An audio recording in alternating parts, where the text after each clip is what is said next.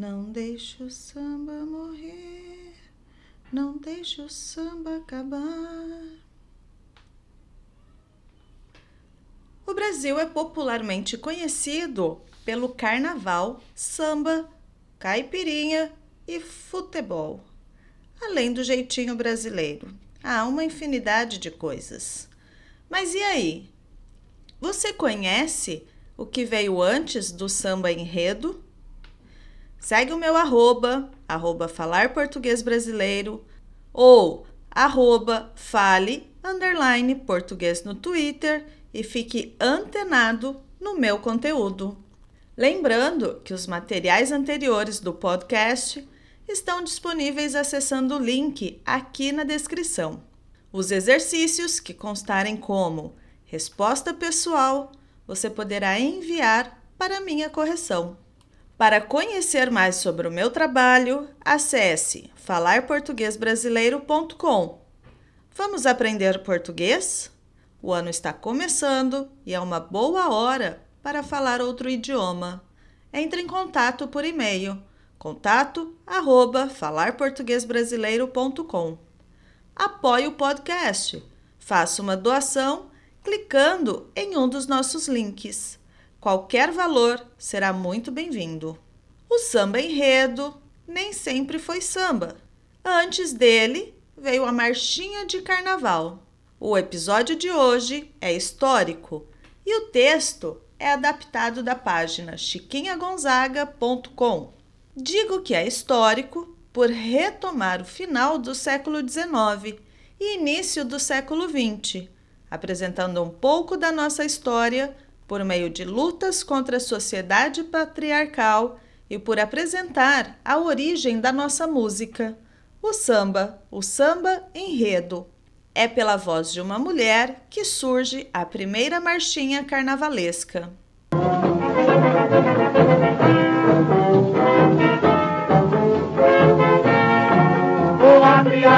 eu quero passar. Peço licença pra poder desabafar. Abandonou meu jardim. Também é histórico por apresentar o pioneirismo da mulher que mais lutou contra a sociedade patriarcal brasileira daquela época, a carioca Chiquinha Gonzaga, assim chamada por todos. Nascida em 1847, filha de pai militar com mãe negra, viveu até 1935. Destacou-se na cultura brasileira por ser precursora em relação à música e por ter enfrentado a sociedade da época. Naquele período, os gêneros musicais tocados eram as polcas, os tangos e as valsas, nada muito brasileiro e bem distante do que temos hoje.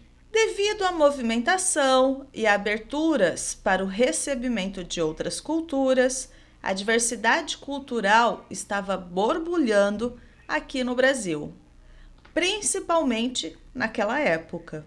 Foi com a observação do meio e com toda essa diversidade que ela, Chiquinha Gonzaga, incorporou ao seu piano a diversidade brasileira Subiu aos palcos da cidade do Rio de Janeiro e mostrou para a sociedade a razão para estar ali. Naquela época, a mulher ir para a escola não era muito comum, mas Chiquinha Gonzaga estava além do seu tempo e aproveitou este momento de transformações culturais para aprender a ler, escrever e fazer cálculos. Ainda fez catecismo e aprendeu a tocar piano. Era comum as mulheres se casarem muito jovens. Ela casou-se com 16 anos de idade, com um homem escolhido pelo seu pai. Seu marido viu o piano como um problema na relação dos dois. Ela abandonou o casamento dois anos depois. Seu marido, ou ex-marido, entrou com um processo judicial de divórcio, abandono do lar e adultério seu ex-marido descobriu que ela estava apaixonada por outro homem. Em 1877, após desilusão amorosa, maldição familiar, condenações morais por parte da sociedade e desgostos pessoais, ela precisava sobreviver de alguma forma e foi fazer o que sabia: tocar piano. Naquele momento, as mulheres tocavam, compunham, mas sempre no ambiente privado e restrito dos seus lares, para manter o respeito ao marido. Chiquinha Gonzaga fez diferente. Foi com ela que a profissionalização da mulher como músico aconteceu no Brasil. E isso era algo inédito para a sociedade patriarcal da época. Mais do que talento e determinação, era preciso coragem para encarar a sociedade. E isso não faltou para ela. Em 1885, Chiquinha Gonzaga estreou no teatro com a opereta A Corte na Roça. Ao longo de sua carreira, a maestrina musicou dezenas de peças de teatros nos gêneros mais variados. A militante política também marcava presença em todas as causas sociais com o objetivo de denunciar o atraso social e o preconceito. Para conseguir comprar a alforria de seu companheiro músico, passou a vender partituras de porta em porta. Seu reconhecimento eterno veio com a marchinha carnavalesca O abre alas, o abre alas que eu quero passar, que eu coloquei no início do episódio. E com a popularização de sua composição, o carnaval jamais a esqueceu.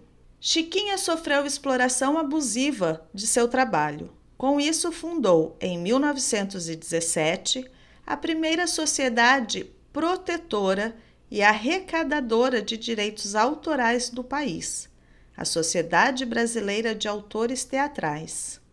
Chiquinha Gonzaga teve seu trabalho reconhecido em vida, sendo festejada pelo público e pela crítica personalidade exuberante, ela foi dos compositores brasileiros a que trabalhou com maior intensidade a transição entre a música estrangeira e a nacional.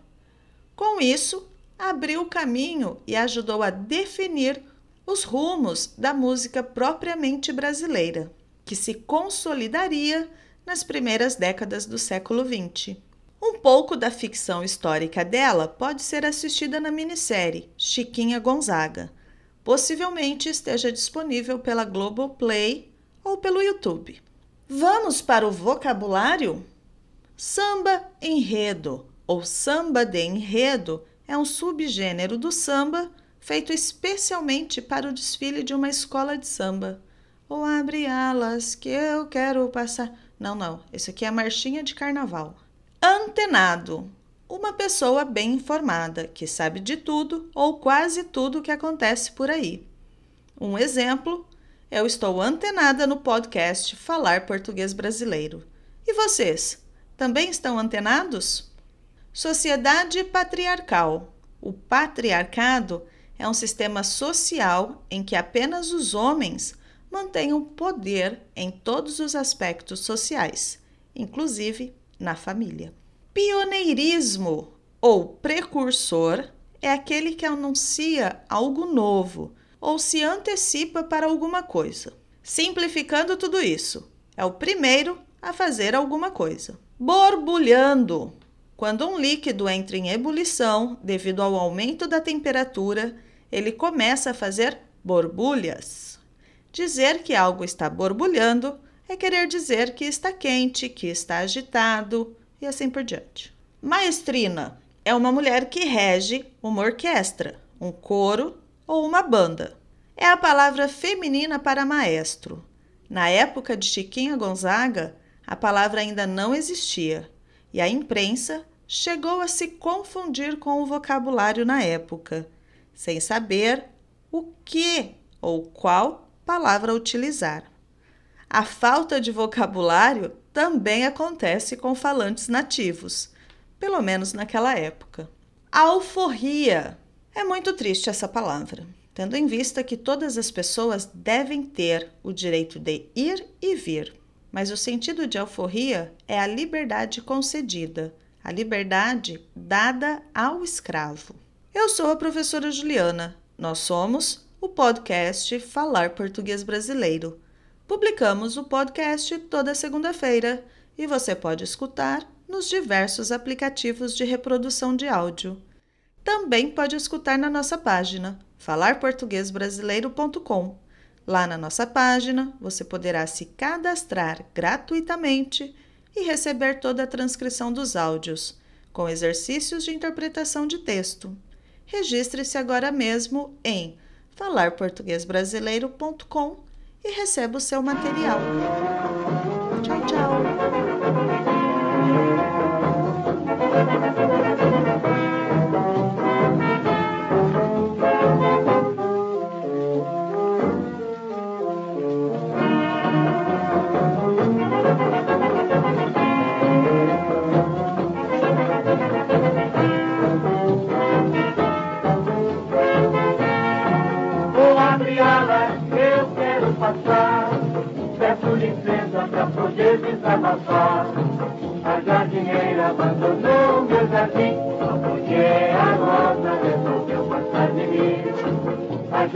Jardineira abandonou meu jardim, só porque a rosa resolveu passar de mim.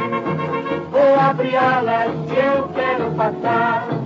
Peço licença pra poder desabafar.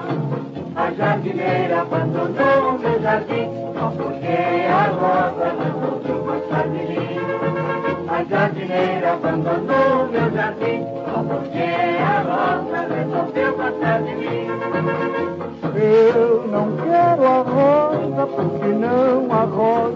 não tem espinhos. Prefiro a jardineira carinhosa, a flor cheirosa dos teus carinhos. Vou abrir alas que eu quero passar Peço licença pra poder desabafar A jardineira abandonou meu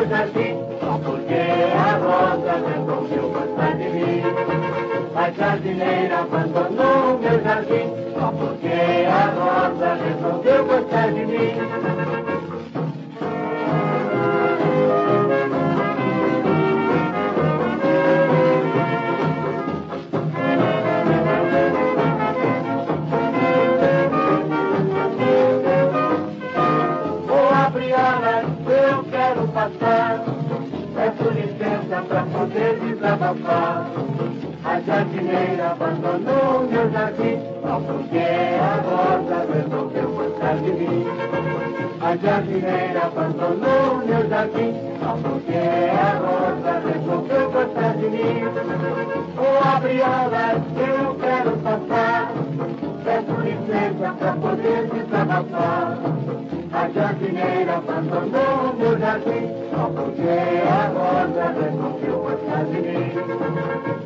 A jardineira abandonou meu jardim Só porque a rosa resolveu gostar de mim